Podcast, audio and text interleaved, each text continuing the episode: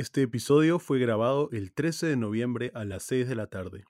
Pedimos disculpas por cualquier información desactualizada.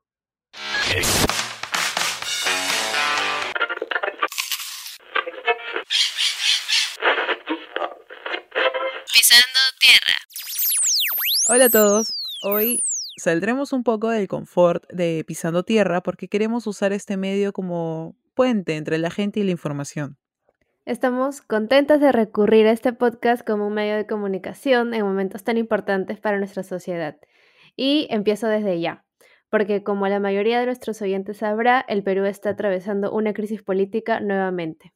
Exacto. Nuevamente porque hemos tenido crisis políticas antes y los oyentes no me, van a no me van a dejar mentir si es que son peruanos, pero la diferencia de esta crisis es el motivo, ¿no? Un motivo que colmó el vaso. En resumen, la aprobación de la vacancia del presidente de la República, Martín Vizcarra, actual expresidente del país, y bueno, las razones detrás de esta vacancia. Y como dijo Moni, hemos preparado este episodio que vamos a llamar Express, sin tanta edición, porque ahora lo más importante es la información. Sí, 100% de acuerdo contigo, Majito. Queremos que lo que vayamos a decir pueda ser entendido por el grueso de la población, ¿no? Ayudar de ese lado. Sobre todo queremos generar análisis y que nos ayuden a abrir el debate y profundizar en temas más allá de, de esta moción de vacancia. Y es importante mencionar que ni Mónica ni yo somos analistas políticos, así que hemos realizado una búsqueda basándonos en fuentes verificadas, como lo hacemos para cada capítulo también. Sí, y creo que con eso ya estamos listos, ¿cierto? Sí. Ya, buenazo. Así que, bueno, comenzamos con la definición de la palabra vacancia, ya que la hemos escuchado tanto estos meses y aún puede sonar como algo nuevo, pero no es así. En fácil, vacancia es privar el ejercicio de un cargo. Por ejemplo, el presidente Vizcarra fue vacado, o sea, lo privaron de su ejercicio como presidente de nuestra república. Sí, y sin más preámbulo, para hacer esto más dinámico y diferente y salir de nuestra zona de confort, como se mencionó, hemos traído a tres personitas aquí con nosotras. Ay, no diez personitas porque suena que son pitufos. ya. Tres invitadas. ok, me quedo con invitadas. Hemos traído a tres invitadas muy especiales para nosotras. Sí, hemos invitado a Evelyn Díaz del Castillo, a Magali Álvarez y a Stephanie Espinosa para que las tres nos puedan dar una perspectiva desde el ámbito legal es el que más conocen y además del ámbito constitucional. Sí, quiero agradecer a todas por acompañarnos hoy, por el tiempo y por la disponibilidad, eh, porque sabemos lo que aquejan esos días. Y también creo que es algo que Majito y yo queremos comentarles, que estamos muy felices y orgullosas de que esta mesa de diálogo sea de mujeres, porque es momento de romper esquemas, no solo en lo político, sino en, en los demás ámbitos de la vida. Sí, eh, como dijo Mónica, estoy segura que esta mesa de diálogo solamente de mujeres es tan igual de importante y valiosa como una mesa solamente de hombres, que es lo que hemos tenido en años anteriores en diversos eh, congresos, diálogos y otro tipo de actividades a las que hemos podido asistir. Por último, es importante recalcar la reflexión de lo que nos deja, ¿no? Todo este tema, la necesidad de espacios para poder conversar, no solo de política, también sería bueno, pero poder conversar con la gente y poder saber la opinión de ellos. Y también llamar a que el resto haga lo mismo de forma objetiva, sin desinformar. O sea, si tú, persona que me estás escuchando, quieres hacer un podcast, hazlo. ¿Necesitas ayuda? Escríbenos. Creo que es una buena forma de... Dale, dale, dale, dale. Sí, escríbanos en los media, que son los amigos que nos están ayudando a hacer este podcast. Sí, creo que es una buena forma de llegar a más personas porque es momento, es momento de darle información a la gente. Con un medio de comunicación no tradicional. Exacto. Eh, bueno, gracias Stephanie y Maga por acompañarnos hoy. Y em, vamos a empezar con las preguntas de esta mesa de diálogo que va a estar súper abierta. Así que nos gustaría escuchar un resumen desde su perspectiva sobre lo que ha acontecido en los últimos días. Y nosotros les vamos comentando y completando, completando los datos si es que le faltara alguno. El lunes, que el lunes 9 de noviembre, em, se realizó la, el debate por aprobar la moción de vacancia y luego ver si, si esta moción de vacancia se aprobaba, ver si efectivamente se aprobaba eh, la vacancia o no del entonces presidente Martín Vizcarra. Eh, primero se aprobó la moción y después se debatió para ver si se vacaba Vizcarra y como ya sabemos, eh, se lo vacó. Em, eso fue aproximadamente en la tarde, si no me equivoco, del, de ese día y todo el mundo comenzó a esperar que Vizcarra haga algo, diga algo.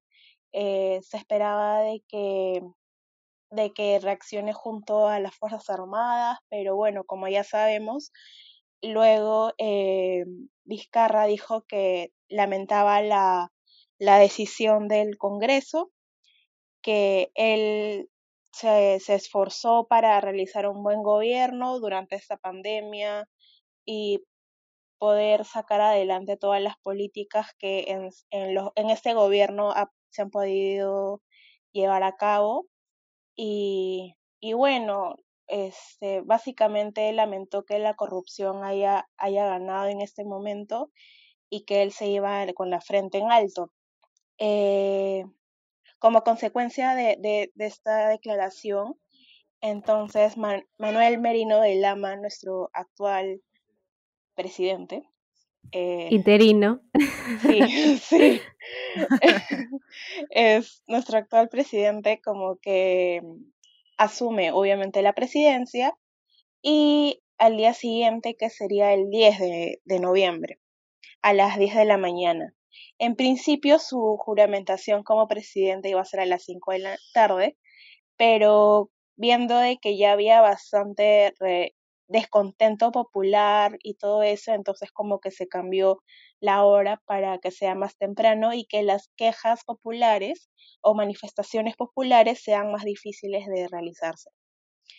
Igual, si no me equivoco, hubo manifestación, obviamente, este, pero igual el señor juramentó, se, si no me equivoco, se autojuramentó, este, vale decir de que el señor en, en cuestión no ha, eh, no ha renunciado con su papel de presidente del Congreso, así que es presidente y este presidente del Congreso.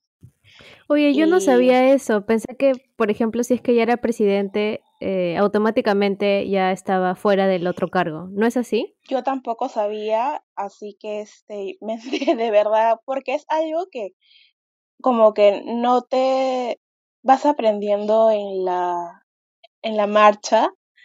Entonces, este, uh -huh. sí, pues no, no he renunciado. Entonces, como que la división de los poderes entre el ejecutivo y el legislativo eh, es, es básicamente nula. Claro. Stephanie, ¿tú sabías lo de la separación de poderes? O sea, el tema de, de que Merino no podía renunciar a su puesto en el Congreso para posteriormente ser presidente de la República? Sí, o sea, justo eso es lo que se le está criticando, ¿no? Porque se supone que él está, se autodenominó presidente, por así decirlo, y él está haciendo una comparación que su gobierno va a ser de transición como el que fue en los 2000, el de Paniagua, ¿no? Y, o sea, el, la diferencia es muy grande porque con Paniagua se hizo, como dijo Mali, eh, no hubo el mismo presidente del Congreso y el mismo presidente de la República. Eh, se, asumió, se hizo una votación para que se pueda elegir al nuevo presidente. Y así fue que uh -huh. él asumió. Entonces, eh, lo que estamos viendo es algo completamente diferente ahora, ¿no? Claro. Y chicas, ¿hay algún eh, alguna parte, perdonen un poquito la ignorancia, ¿no? Alguna parte de la Constitución, del Código Civil, no sé en realidad qué interviene, pero que hable de esto, o sea, ¿es legalmente posible? ¿La vacancia? No, no, el tema de tener los dos puestos, ¿no? Ser todavía el presidente del Congreso y, bueno, ser el presidente de la República. Tiene dos puestos súper importantes. Claro, la Constitución te dice que cuando tú asumes tienes que llamar a elecciones inmediatamente. Uh -huh. Las elecciones tienen que ser inmediatas. Y eso no es lo que ha pasado. Yo asumo que la posición de no llamarlas o no convocar elecciones, o sea, ahorita, es porque las elecciones ya estaban convocadas para abril. Pero la Constitución sí te dice que tú asumes el cargo como presidente de la República, el presidente del Congreso asume como presidente de la República en- cuando no existe un vicepresidente y instantáneamente tiene que convocar elecciones, pero no lo ha hecho. Bueno, la Constitución también habla de, de nuestra siguiente pregunta, que es sobre la vacancia y el sustento constitucional o legal detrás de esto. ¿Ustedes creen que es válido lo que ha ocurrido?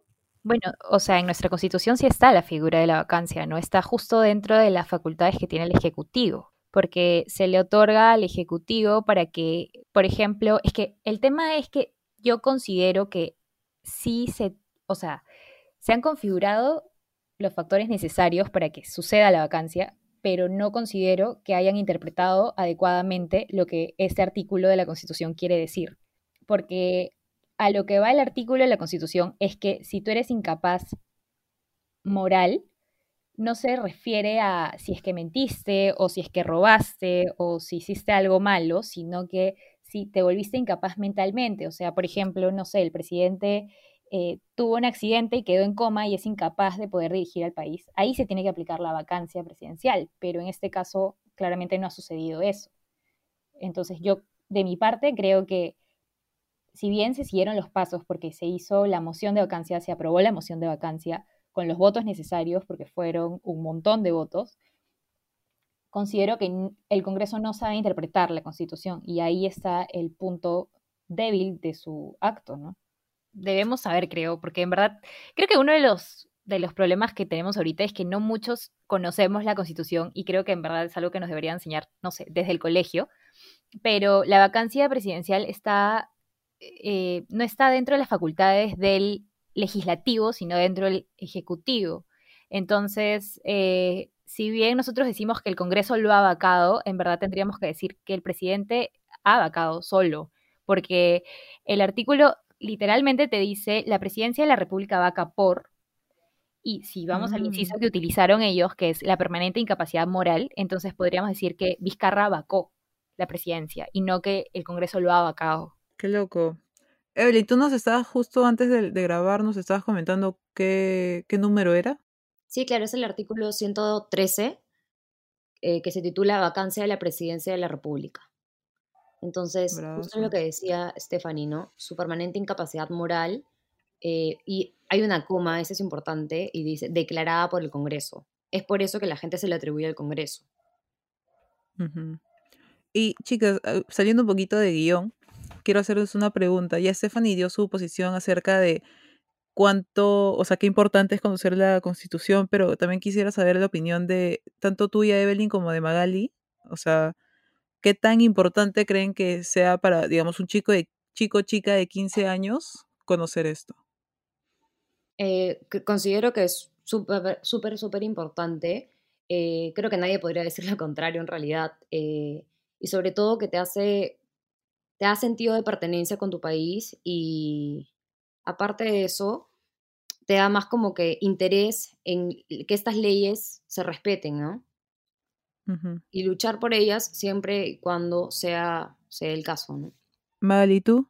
Estoy de acuerdo con lo que dice Evelyn. Por ejemplo, un chico o una chica, una persona que está en, en secundaria, este, ya tiene, por ejemplo, un, ya está más o menos ubicado en dónde está, en qué país está, más o menos está más, más, más ubicado en lo que sucede en su país. Por ejemplo, yo creo que la educación de la Constitución se debe dar desde el principio, desde primaria, como que diciendo cuáles son tus derechos y cuáles son tus deberes. A mí, felizmente, sí me lo enseñaron en el colegio. Este, sin embargo, eh, creo que estos puntos básicos, por ejemplo, de, del funcionamiento del, del Congreso, el funcionamiento de, de, de los de la administración pública, al menos los puntos básicos deben de ser tocados sí en la currícula escolar, porque al menos te dan un, un horizonte claro de cómo el país funciona y no solamente estás como el meme de de John Travolta, no, o sea, mirando todo y no Me sabiendo encanta la nada. referencia del meme. Pensé que este episodio iba a ser serio, pero gracias por poner la referencia del meme. ¿Qué piensan que los abogados son serios? Ese es el punto, Lucina. Ya, entonces, este, me encanta, me encanta lo que estamos conversando. Yo concuerdo con, con las dos opiniones, pero eh, la pregunta a la que vamos a volver es si creen que esta vacancia tiene un sustento constitucional válido, que era básicamente lo que Stephanie ya nos estaba comentando. Para ella estaba mal enfocada eh, la justificación. ¿Alguien más tiene eh, una opinión parecida o distinta? Yo creo que esta situación de la vacancia, especialmente justificado por incapacidad moral permanente, este, especialmente ahora es, está peor de lo que antes hubiera estado. ¿Por qué? Porque hay una demanda competencial entre el Poder Ejecutivo y el Congreso de la República. eh, que deb- que- y esta demanda debía eh, determinar los criterios constitucionales para racionalizar el uso de esta figura en el régimen constitucional peruano. Este, también creo bastante, creo de una manera segura que el Congreso, este Congreso y, y de repente el, sí, este Congreso al hacer tantas mociones de vacancias ha este ha querido como que ju- justificar el, eh, el abuso de derecho. Ya, o sea, básicamente el artículo 103 de la Constitución no ampara el abuso de- del derecho. Por ello, el TC, el Tribunal Constitucional, señaló en una sentencia eh, del 2003 que la incapacidad moral permanente debía ser regulada y restringida a efectos de no incurrir en aplicaciones irrazonables de la referida disposición constitucional. Entonces, básicamente, el tema de la vacancia en este caso ha sido eh, bastante irracional y también ha estado justificada por eventos que no están necesariamente ligados con el cargo de presidencia que tenía Martín Vizcarra, sino, sino básicamente ha estado bastante justificado por los actos que ha tenido en su tiempo como gobernador. Ojo, que eso, o sea, el hecho de que, de que, de, De de las estar en contra de la investigaciones. vacancia, Claro, esto, estar en contra de la vacancia que se ha realizado eh, contra Vizcarra no implica que querramos decir que Vizcarra ha sido inocente y esté limpio de todo pecado de corrupción. O sea, no. Este, creo que toda la gente este, debería de saber de que no, lo ideal ha debido de ser de que se sigan las investigaciones, se siga un debido proceso con todas las garantías procesales que todo mundo tiene y de ahí proceder este cuando termine el mandato, si es que se le encuentra culpable, que proceda todo de la manera normal. Pero en este caso no ha habido eso. En este caso, literalmente lo mandaron a su casa y no le dejaron defender. Creo que lo peor de todo es que lo llevaron al Congreso, lo hicieron hablar y fue en vano. O sea, fue completamente en vano.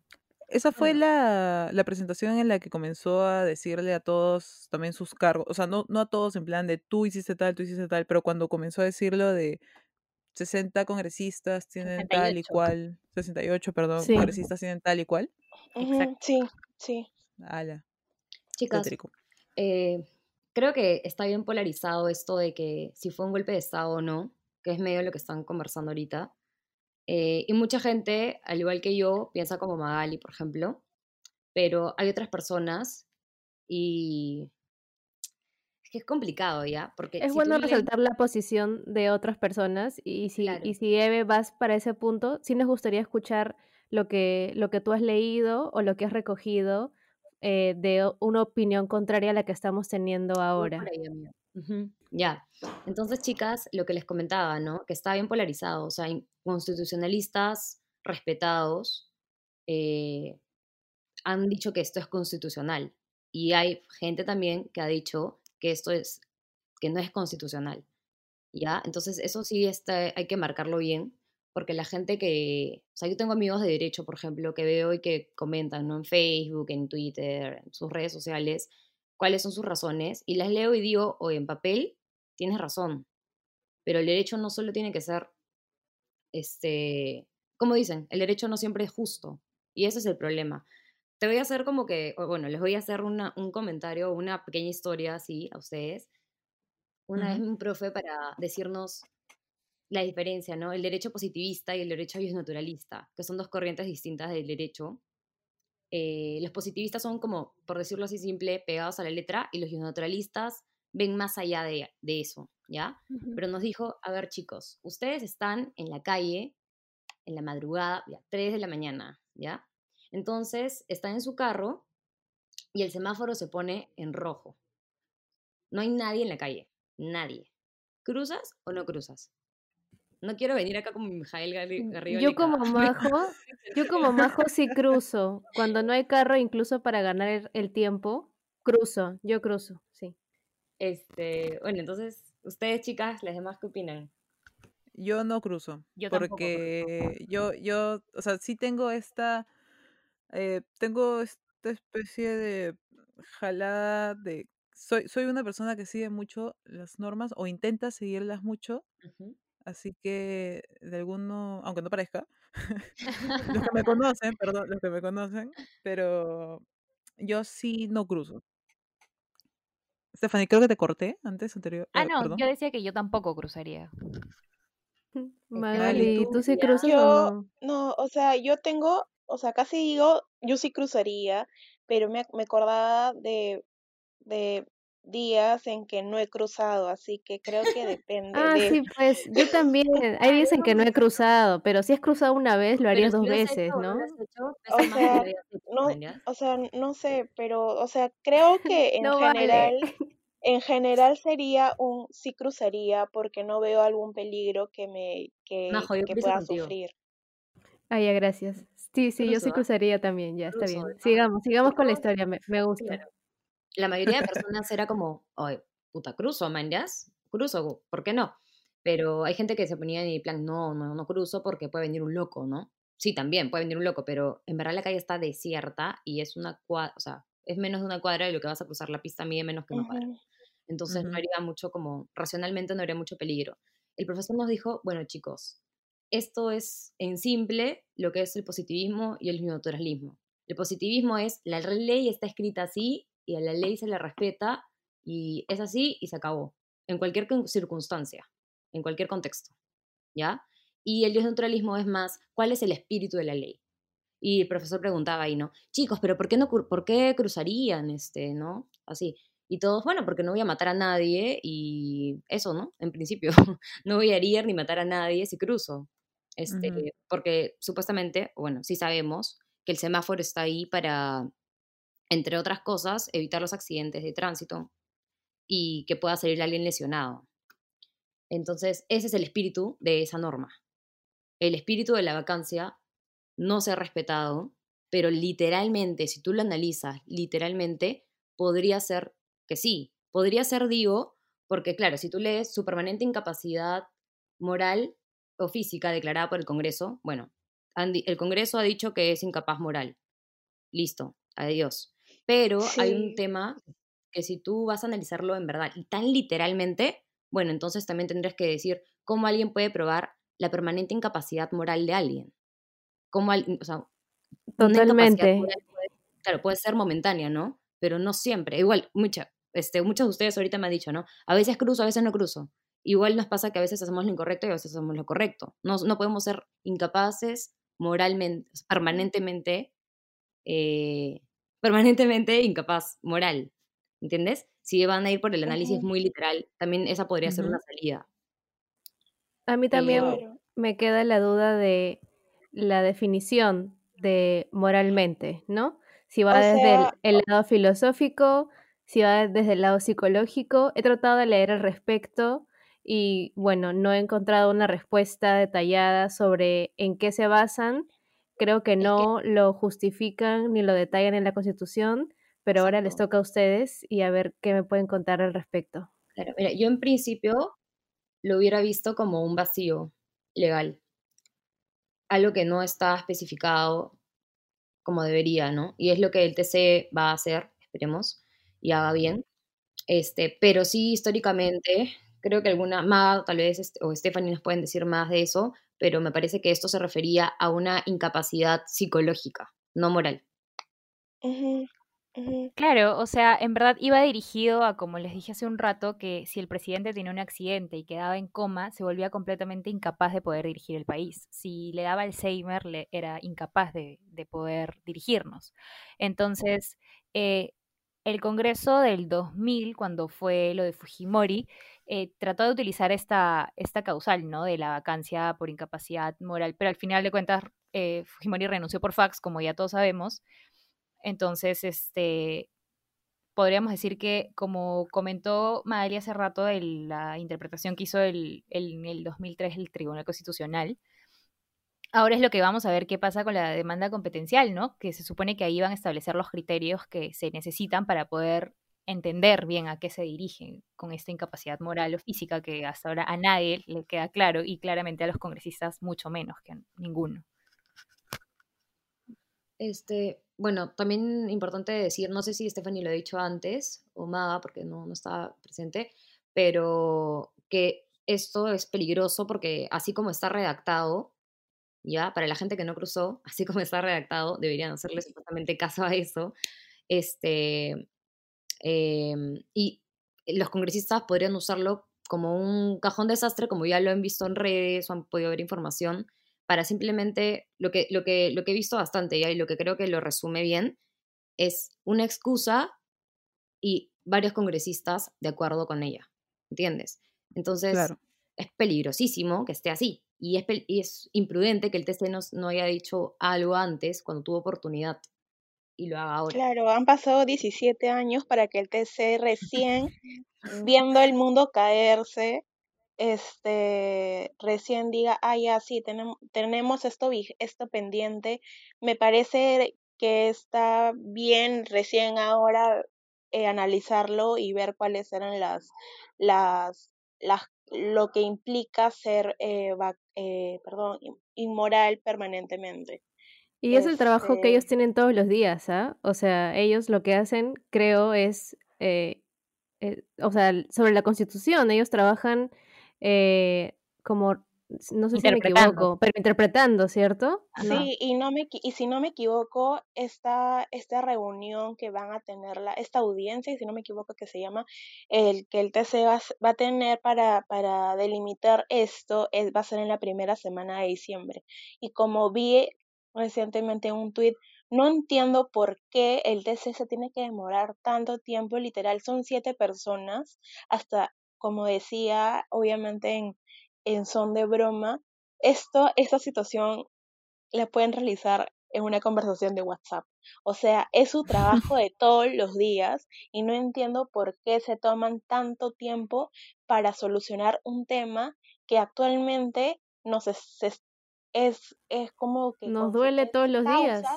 claro, es causa de, de que el país esté, se esté cayendo, porque literalmente el país está cayendo. Creo que tampoco tienen en cuenta que en cualquier momento el Congreso puede, bueno, ya convocaron a la sesión para que discutan a los nuevos candidatos para el Tribunal Constitucional, entonces no se están dando cuenta de la gravedad de no ser más céleres con el, con el proceso de la demanda competencial perdón, demanda competencial y todo, ¿no? Porque al final de cuentas el Congreso puede decidir quien ellos quieran poner, incluso la ministra de Justicia ayer decidió que iba a pedirle la renuncia al procurador de la nación, entonces es como van a hacer lo que quieren con el país. Y el Tribunal Constitucional está sentado mirando cómo el mundo arde, literalmente. Chicos, a partir del desconte bueno, del, de la mala gestión que está teniendo el Congreso, este presidente interino, las marchas han comenzado a surgir, hay marchas todos los días. ¿Alguna llegó a asistir a las marchas? Eh, bueno, yo fui a, las mar- a la primera marcha y a otras, y a otras tres, otras dos, perdón. Ujú. Este, el primer día fui al centro de Lima eh, a las dos horas de la vacancia, aprox. Eh, y había un montón de gente, en verdad el feeling era súper lindo. Eh, no fue caótico, no, no, al menos en lo que estuve, no hubieron, no hubieron este, ataques de la policía, solo si eh, a una persona empezaron a atacarlo, pero, o sea, las, las mismas personas, porque o sea, los mismos protestantes, porque estaba en desacuerdo, no, no sé exactamente qué dijo, ¿ya? Porque no se llegó a escuchar, pero los que estaban en medio de la plaza sí escucharon y bueno, atacaron a este señor y la policía luego lo, los, lo arrastró hasta, bueno, no sé hasta dónde, por la avenida Nicolás de Piérola. Y, y de ahí no, no supimos más del señor. Este, eso fue lo peor que pasó en ese día, pero ahorita lo que se está viendo son eh, abusos de, de, la policía, ¿no? Eh, que es muy diferente a lo que yo vi el primer día. El tercer día fui a, a Miraflores eh, y todo bien tranquilo, más organizado que en el centro. Y ayer fue el centro de Lima, que sí era un caos, en verdad la gente estaba súper pegadita, no había distanciamiento.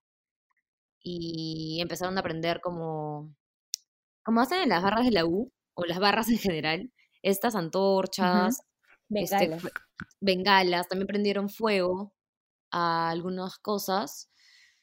Este, pero en verdad, los protestantes, de lo que yo sentí y lo que vi, no, nunca los he visto como agresivos, como atacando, sino más que todo defendiéndose de lo que hacía la policía. Ayer lanzaron gases, este, bombas lacrimógenas, perdón, eh, de, un helicóptero. Entonces, cuando la gente estaba toda encerrada, creo que todo el mundo ha visto eso en redes sociales, y es una vergüenza que, que la policía está actuando así, ¿no? Es muy diferente de lo que yo vi el primer día, que me imagino que no ha estado tal tanto y no están preparados. Yo no fui a las marchas, no puedo ir, me, me, encantaría estar ahí, pero no puedo ir a la marcha porque vivo con población vulnerable. Eh, pero lo que sí he hecho es ir a dos días a las protestas que hay en la plaza que está cerca a mi casa. Yo soy de San Miguel, pero vivo muy pegada a Magdalena, entonces la gente de Magdalena, como ya sabemos, no solamente Magdalena, sino se está tratando de descentralizar la marcha o la protesta dentro de la misma ciudad de Lima. Entonces, muchos distritos se han organizado para que en las plazas centrales del distrito la gente vaya y la gente que no puede ir a, a la Plaza San Martín pueda juntarse. Entonces, tengo la opción de estar muy cerca de la Plaza de Magdalena y bueno, he ido dos días seguidos, ayer y anteayer. Eh, y bueno, a diferencia de lo que lamentablemente vemos en el centro de Lima, aquí es una cosa súper familiar, por así decirlo. Hay personas de la tercera edad, he visto niños jugando mientras sus papás gritaban, he visto familias, he visto chicos más jóvenes que nosotras, eh, chicos de nuestra edad en grupos, como en grupo de patas, y este es en verdad muy emocionante, ¿no? Porque eh, los días anteriores que no he podido salir, ver todo lo que está pasando, ver cómo nos roban el país en nuestra propia cara es súper indignante y poder ir de alguna forma y manifestarte y defender desde todos los puntos que puedas, desde tus redes sociales, desde salir con tu olla a la ventana, desde ir a la plaza de tu distrito o ir a la plaza central para demostrar lo que sientes, creo que es de cierta forma reconfortante ver que tanta gente está luchando contigo, ¿no? Entonces, para mí, la protesta o el derecho a la protesta es completamente valioso, es un derecho fundamental que tenemos que seguir defendiendo hasta el último día. Y lamentablemente las garantías no se nos están brindando. El ministro del Interior, y supongo que esto lo vamos a hablar más adelante también, este, está haciendo, o sea, se está tapando los ojos y no quiere admitir lo que está sucediendo. Hoy día el primer ministro eh, ha ido a felicitar a la policía por todo lo que ha hecho ayer hemos visto gente que la noticia corrió que había un chico que había fallecido. Gracias a Dios no ha fallecido, pero está grave. Entonces, no sé cómo se le puede felicitar a gente que está dañando a las personas. O sea, prometieron defender a su pueblo y están dándole la espalda, ¿no? Creo que es una traición a, su patria y a su pueblo completamente lo que está haciendo la policía, el ministro del Interior, el, el primer ministro y el gobierno en general. Y también es un crimen, en verdad. Es un crimen que lancen bombas lacrimógenas que, bueno, como sabrán, no sé si todos sepan, pero tiene efectos en la piel, los ojos, la nariz, las, vías respiratorias, cuando estamos en una pandemia. O sea, en verdad que eso ya es para matarte, man, Eso es para, porque te quieren matar. Así de simple, no les importa si te mueres. Y creo que otra cosa también importante es lo de los terna, ¿no? Porque, o sea, están implicados y ya sabemos que los derechos, bueno, la Comisión Internacional ha dicho que no puede haber ternas implicados en una protesta pacífica sin embargo lo están haciendo. Entonces, todo lo que la policía está haciendo es completamente ilegal. Y aparte de ser ilegal, creo que a mí lo que más me duele, dejando de lado el derecho, es la traición que están cometiendo. O sea, me parece completamente indignante que justo hoy día leí un tuit que decía, tu sueldo no vale una vida. O sea, lo que les pagan a ellos no vale matar a otros peruanos. ¿no?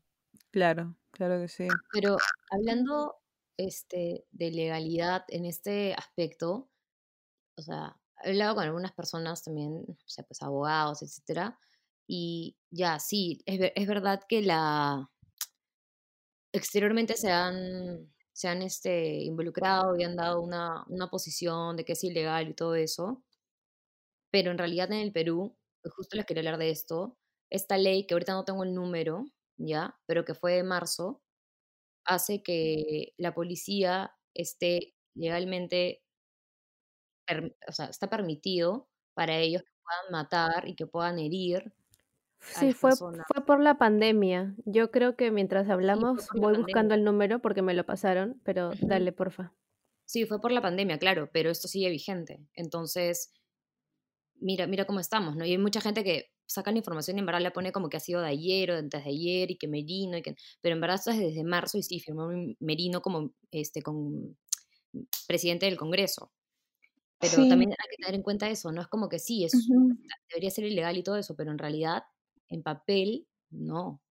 Y, y es más, ayer que fui a, a, protestar en, en centro de Lima, estaba parado a un costado y, bueno, estaba con mi hermano y había unos chicos que estaban, bueno, fumando marihuana, qué sé este, y cuando volteo a la izquierda había un señor, entonces yo volteé así porque no sé, no sé exactamente qué pasó, te juro que entré, me, me, que me asusté porque he escuchado todo lo que pueden hacerte un terna, te puede arrastrar, te arrastran y todo, y vi al pata, y este pata era un señor que estaba parado, no decía nada, no hacía nada, no protestaba nada, pero estaba parado, man, estaba parado, y en la nada cuando me acerco, no me acuerdo si le quería preguntar algo que, pero me acerqué al punto de que pude ver adentro de su casaca y en su casaca tenía un colgante como estos colgadores que están, para, están de moda para poner el alcohol, un colgante mm, similar que decía Policía Nacional, Policía Nacional, Policía Nacional. Entonces al pata cuando lo veo me ve y como que se paltea, me dice, ah, ¿qué pasó? Una cosa así, ¿me Y volteé y ya empecé a decirle a la gente que, que, que el pata de ayer era, ¿no? Entonces nos empezamos a dar un toque y, este, y nada, los chicos guardaron su marihuana y todas las cosas y bueno, se alejaron y el pata después de que una nada se fue. Y se fue, era obvio, man, era, estaba con otras, otras personas, pero esas personas se quedaron ahí y él sí se fue.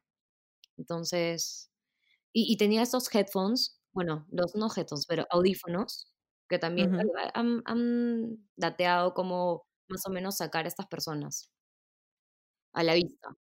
Sí, yo quería saber eh, qué, qué opinan ustedes sobre el derecho de protesta que podemos ejercer todos los peruanos. Bueno, personalmente creo que es un derecho fundamental, ¿no? Creo que es algo que en este momento sobre todo nos va a ayudar a poder salir de la crisis en la que estamos. Eh, creo que es un, si, o sea, si existe es por algo, ¿no? O sea, si, si está en la ley es por algo.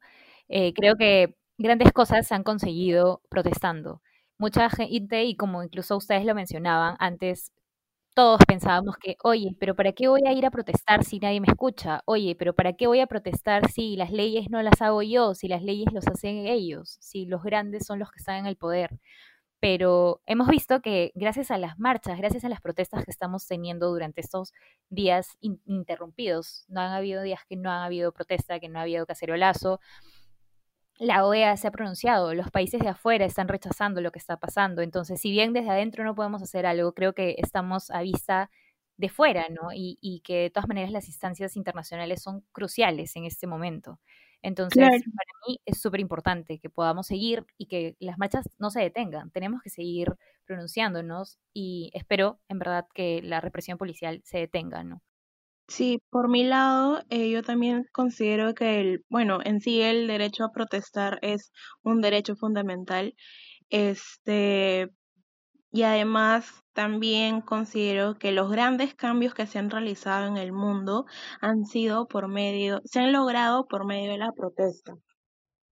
Desde el derecho al trabajo, eh, las, och- las ocho horas diarias, este, eh, ¿qué más? El voto, el voto femenino en diferentes países, este, así diferentes, diferentes derechos, diferentes que, a- que ahora no, no nos podremos, no nos podríamos imaginar sin ellos, todos se han logrado gracias a la protesta. Y sí, o sea, nosotros somos personas comunes, corrientes, como somos ciudadanos, pero con nuestro, nuestro peso de ciudadanos en conjunto podemos lograr bastantes cambios. Este, creo que ayer y todas las marchas que se, que se están realizando ahora o se pueden seguir realizando mañana o días posteriores son importantes para que no solamente el gobierno se dé cuenta o abra por fin los ojos de que están haciendo algo malo, sino que la organización internacional, las, las, eh, los otros países, la prensa internacional, la, los organismos de derechos humanos puedan ver de que algo malo está pasando en el país. Y lame- lamentablemente estamos viendo, o bueno, yo estoy viendo de que la prensa extranjera y organismos or- internacionales están reaccionando e informando más rápido que en nuestra propia casa. O sea, yo estoy, yo estoy en unos grupos de difusión e investigación para filtros de videos y, e información de lo que está pasando ahora. Y, y, o sea, he tenido que, yo me, yo me he encargado de ayer en la madrugada, bueno, hoy día en la madrugada de, de hacer los tweets poniendo los videos de los abusos policiales que sí han existido, pese a lo que el ministro y toda la gente de la policía dice que no. Este, me, me han contactado periodistas del extranjero diciéndome que por favor quiero usar esto para poder hacer, hacer mención de esto en un artículo porque en verdad esto es horrible lo que están viviendo ahora. Y es como que me han hablado, sin mentirte, como unos cuatro o cinco periodistas del extranjero de Londres, de España y de Estados Unidos, este, para poder hacer uso de los videos y, o sea, uno esperaría de que los primeros que se te acerquen sean peruanos. Ninguno ha hecho eso. Claro. Y en sí he preguntado en el grupo preguntando si alguien, si a alguien se le ha acercado a un periodista peruano, nadie. ¿Por qué? Porque a la prensa peruana le importa más un cajero. Sí, eso. Uy, perdóname, Stephanie. eh, solo quería comentar que desde mi lado de comunicadora, yo sé que suena cliché, pero no, no es lo que mucha gente dice, ¿no? Cinco años para, para que termines diciendo tal cosa en televisión. Lo que ellos hacen no es la labor de un comunicador. Y, y quiero como decirlo ahorita porque creo que se tergiversa mucho este, es, esta razón de ser cuando actualmente los medios de comunicación, los periódicos, no están regidos por comunicadores, están regidos por empresarios que, buscan vender, que buscan estar con el mejor postor, y así no se puede, o sea, nos están matando y aún así los medios siguen con, con la misma, con la misma historia. Y algo muy, muy, muy gracioso en realidad y cierto que ayer me comentaron fue que eh, con respecto a las, a las marchas, a las movidas, es que hay un meme muy realista que dice, la toma de la Bastilla, afuera de la toma de la Bastilla no hubo una chocolatada. Sí, Totalmente, O sea, Muy bueno ujú, totalmente. claro. O sea, nadie te dice, por favor, dame el derecho al voto. O sea, por favor, plicito. Y, o sea, nunca, nunca se han Claro. Solamente quiero agregar eh, el número de la ley de la que hablaba Evelyn. Es eh, el decreto legislativo número 635 del Código Penal. Y lo que comenta el artículo 20 es que eh, el personal de las Fuerzas Armadas y de la Policía Nacional del Perú, eh, en el cumplimiento de su función constitucional y en el uso de sus armas u otro medio de defensa, eh, pueden causar lesiones o muerte. Claro, y luego está también la ley 31012, que es la ley de protección policial, también va por lo mismo, ¿no? Entonces, este, Qué fuerte. legalmente los han dotado de poderes extraordinarios para que puedan matarnos y herirnos. Así Han que, estado cazando a la gente, cazando. O sea, en la Avenida Brasil vi varios videos que la gente estaba regresando a su casa después de marchar, caminando normal, y pasaron motos de motos de motos de policías y comenzaron a disparar a cuerpos. Horrible. Han afectado que también a un asilo que estaba gasear- que cercano. O el sea, hospital del niño, ¿no? Con ¿qué demonios? claro, el asilo Sí. está cerca de, de esta iglesia, la María Auxiliadora. Sí, Este, con respecto, per- perdón que te corte, no, sino sí, que creo que estamos yendo por ese lado ya. Eh, con respecto a lo que estamos conversando, eh, creo que es un buen tema que hablemos sobre la posición del Ministerio del Interior, ¿no? Con respecto a la represión ciudadana. Así que creo que esa vendría a ser ya la última, bueno, ya la penúltima pregunta, ya la última, ahorita las comento, pero rápidamente, ya por, por el tiempo, más que nada, eh, esta represión ciudadana, la posición del Ministerio del Interior, ¿qué es lo que opinan? En corto, ¿no? En, en unas cuantas palabras. Toda esta situación de, negación de ver la realidad por parte del, uno, del ministro del Interior, dos, del, del primer ministro y tres, del director de la policía y, y de todos estos altos mandos, de negar que la gente ha sido víctima de abusos policiales, me hizo recordar muchísimo, muchísimo a cuando fui al LUM, a una de- a muchas veces que he ido al LUM, a ver este que, que la policía encubría todos los abusos policiales en los noventas.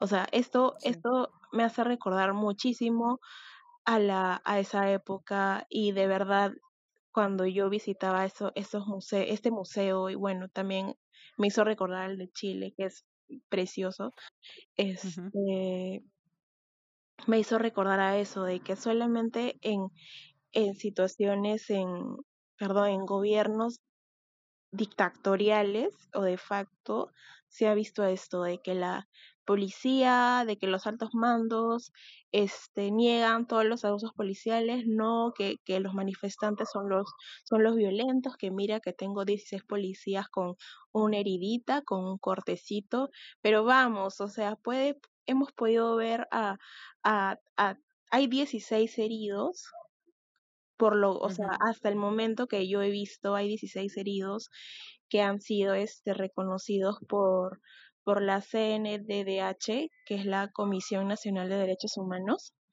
Este, y de hecho hay muchos más que obviamente no no han, no han por sus, por X motivo no, no pudieron llegar a, a un, a un hospital o algo así, pero hay muchos más heridos. O sea, hay mucha gente que, que sí, que se ha visto afectada por los gases, por los gas pimienta que han tirado desde el helicóptero. O sea, Horrible. Sí. Maga, cuando a mí me dijeron eso, yo no sabía si era verdad. Me enviaron una foto del Sheraton y, y no me parecía este, que fuera real, me parecía como una película. Y ahora es que lo mencionas, este, sí es terrible, ¿no? ¿Cómo pueden lograr algo, algo así, teniendo en cuenta que el metropolitano está tan cerca, que la estación está abajo, que es muy probable que se puedan asfixiar? No, no entiendo. Que incluso se hizo Sí. viral un video, ¿no? De una mamá que estaba tratando de darle aire a su bebé Ah, el metropolitano. el metropolitano. Yo, en Sí. verdad, personalmente, eh, como ya lo dije, estoy completamente en contra de lo que está pasando. Es realmente triste ver cómo las personas que juraron defendernos están dándonos la espalda y el Ministerio del Interior tiene que hacerse responsable por todo lo que está pasando, ¿no? Que, como ya comentaron, que se estén lavando las manos y que digan, no, no hay ternas. Ayer creo que el, el ministro salió a decir, no se está disparando con perdigones. Es Luego salió a decir, están disparando pero con perdigones de goma. Y ahora han demostrado que, eh, no sé en qué hospital eh, han encontrado como una canica Almenara. Sí. de una persona. Entonces, ¿cómo puedes mentir tan descaradamente cuando tenemos todas las pruebas? O sea, Es un de insulto, verdad, para la población, porque es evidente que se están vulnerando los derechos y les da igual. O sea, siento que este, que este gobierno es como que literalmente le da igual si es que nos enteramos o no, simplemente van a decir esto a la prensa y les llega lo que mm, todo el Perú en- entero sepa. O sea, les da igual. Nunca he visto, nunca he visto más descaro, mañas. Otra gente lo hace más, no sé, caleta, pero esto es como descarado, descarado totalmente. Sí, justo partiendo de ahí, quisiera ya para terminar el episodio poner sobre la mesa el tema de las redes sociales, ¿no? El- la información que se ha ido compartiendo, la información que cada una de nosotras fácil ha ido publicando y, y sobre todo la participación de la gente que hasta hace un par de años se consideraba política. Entonces, la opinión que quisiera saber de ustedes es el qué papel está jugando actualmente las redes. Además, ¿qué papel están jugando los, los influencers, la gente, digamos, con pocos seguidores? Entonces, para comenzar, quisiera saber la opinión primero de Evelyn, luego de Stephanie y luego de Magali. Sí, bueno, sobre la información, podría hablar también sobre, en verdad, los influencers, y no solo influencers, sino también las universidades. Por ejemplo, la de Lima no se ha pronunciado sobre esto, y mucha gente quiere que se pronuncie. Yo en verdad creo que, que está en cada quien si se quiere pronunciar o no. Sí sé que es un problema que nos incumbe a todos, pero puedes hacer algo y no grabarte haciéndolo. Puedes hacer algo y no este, subir tu story, ¿me entiendes? Entonces, Claro. Creo que cada quien está en su derecho. Mucho se ha criticado a, a la influencer, en específico Paloma de Arteano, este, por no haber, no haber, no querer compartir su opinión sobre eso, pero en realidad, ¿para qué podría servirme? Y yo, y yo sí estoy, no he escuchado algo que me ha convencido para decir lo contrario.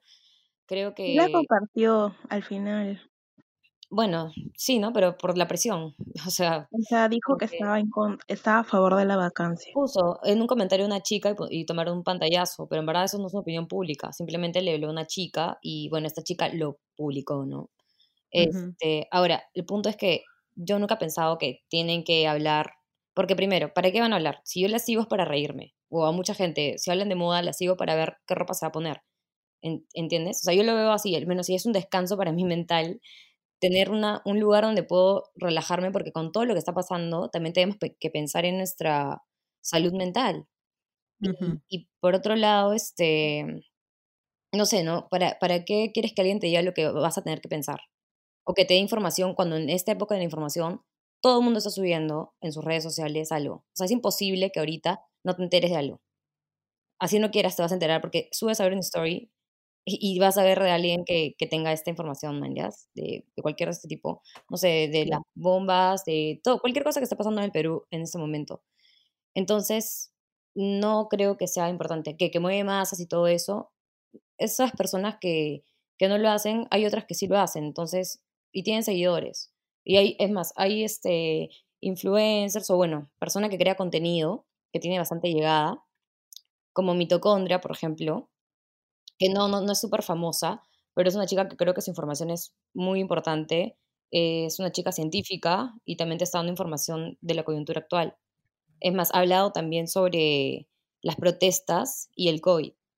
Ya Ujú. están- y eso es muy importante. Justo yo a veces hablo con ella, ¿ya? No es que se me amiga ni nada, pero entonces, bravazo.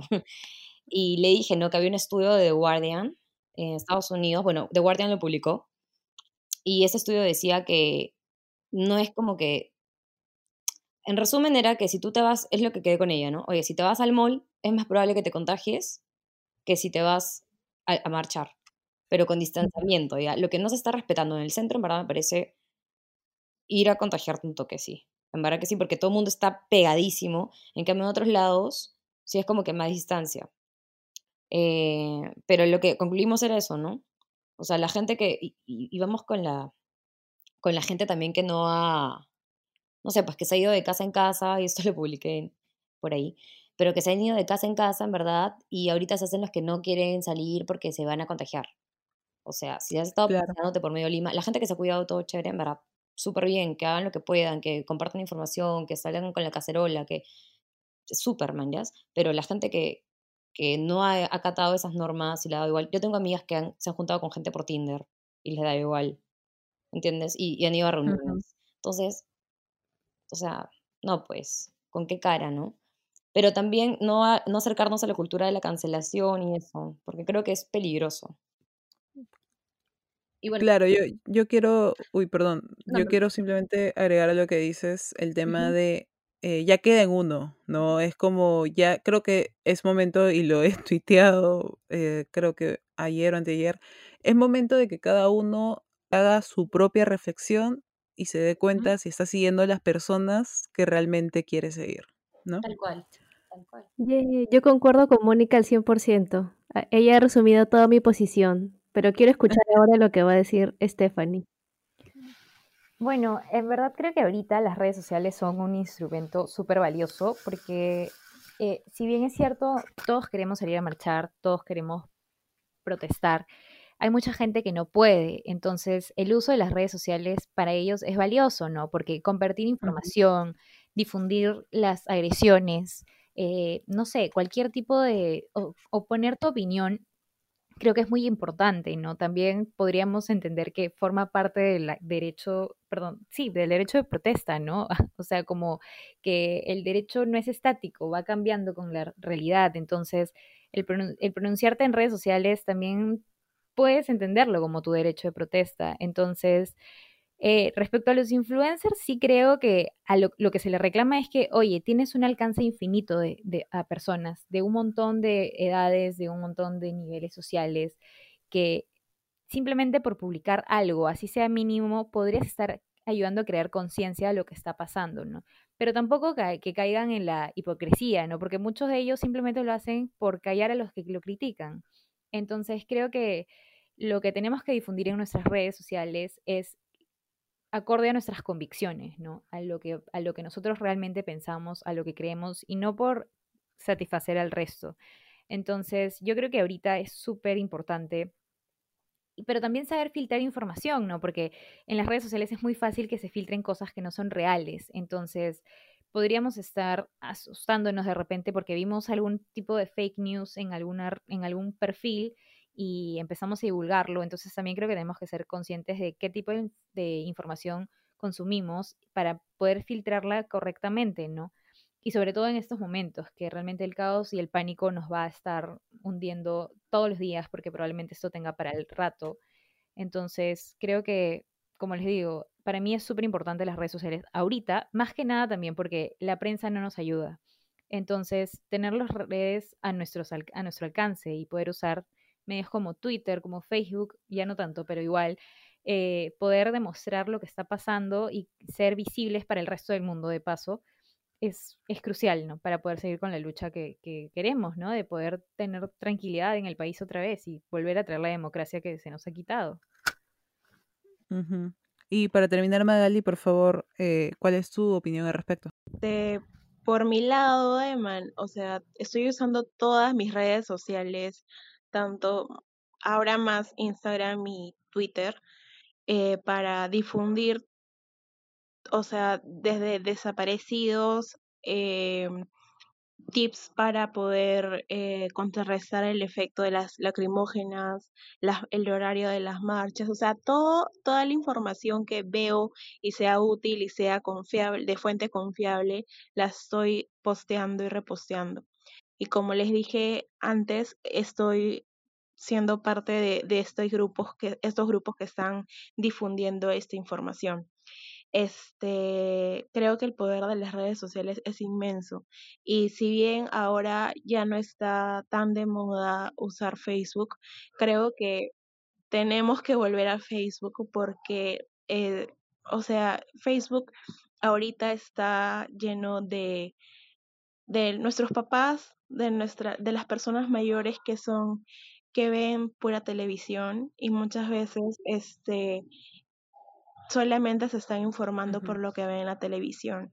Entonces hay que, hay que usar también el Facebook para nosotros poder informarles a ellos, a esta población que se rige básicamente de la televisión, este, informarles de la realidad que nos está mostrando.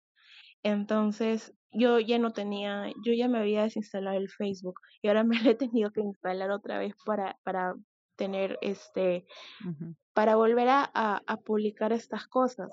Entonces, eh, creo que las redes sociales, como digo, es, son bastante importantes y siempre, siempre, siempre asegurarse que todas las informaciones que estemos posteando sean verdaderas.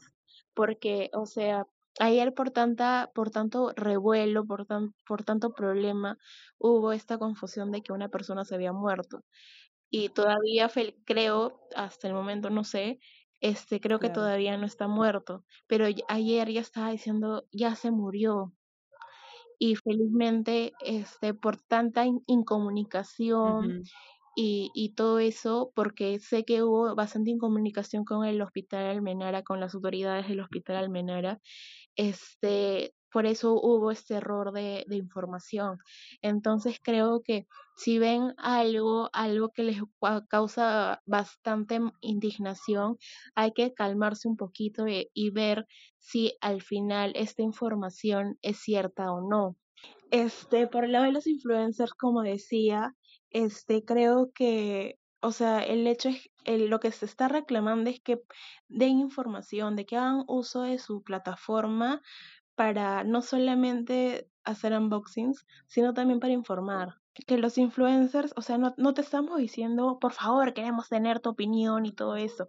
O de repente el primer día sí, pero creo que la plataforma de los influencers tiene que ser para informar, de, de informar y si y si ya no este y si nos damos cuenta que ese influencer como que solamente está para los unboxings como que hacer una un un examen propio un examen de autoconciencia y decir este este influencer me está sirviendo para algo en ese momento por ejemplo yo solamente o sea ahora estoy siguiendo hice un, un, una depuración de influencers y, y me he quedado con los influencers que sí me suman. Entonces, este, creo que estos, estos eventos lamentables ayudan a, hacer esa depuración y hacer ese auto, esa auto, autoexamen de la gente que sigues. Claro. Bueno, y con eso eh, queremos cerrar acá. Muchas gracias, Evelyn, Stephanie Magali, por el tiempo, por la disposición, por, por lo que han podido compartir ahora en, esta, en este podcast. Esperemos que podamos contar con ustedes más adelante, Majito. Muchas gracias a todas por haberse sumado a esta mesa de diálogo Flash. Este es un episodio distinto eh, por la crisis sanitaria y además la crisis política y todo lo que estamos viviendo. Entonces, esperamos que la información para todos haya sido útil y ya saben que pueden contar con Evelyn, Stephanie y con Magali para cualquier consulta legal, porque son Gracias. Gracias. Son lo más. Hoy no vamos a promocionar las redes sociales porque este episodio no es para eso. Entonces, simplemente reflexionen, analicen, traten de informarse y compartir la información que tienen. Y eso sería todo el episodio de hoy. Chao, chao.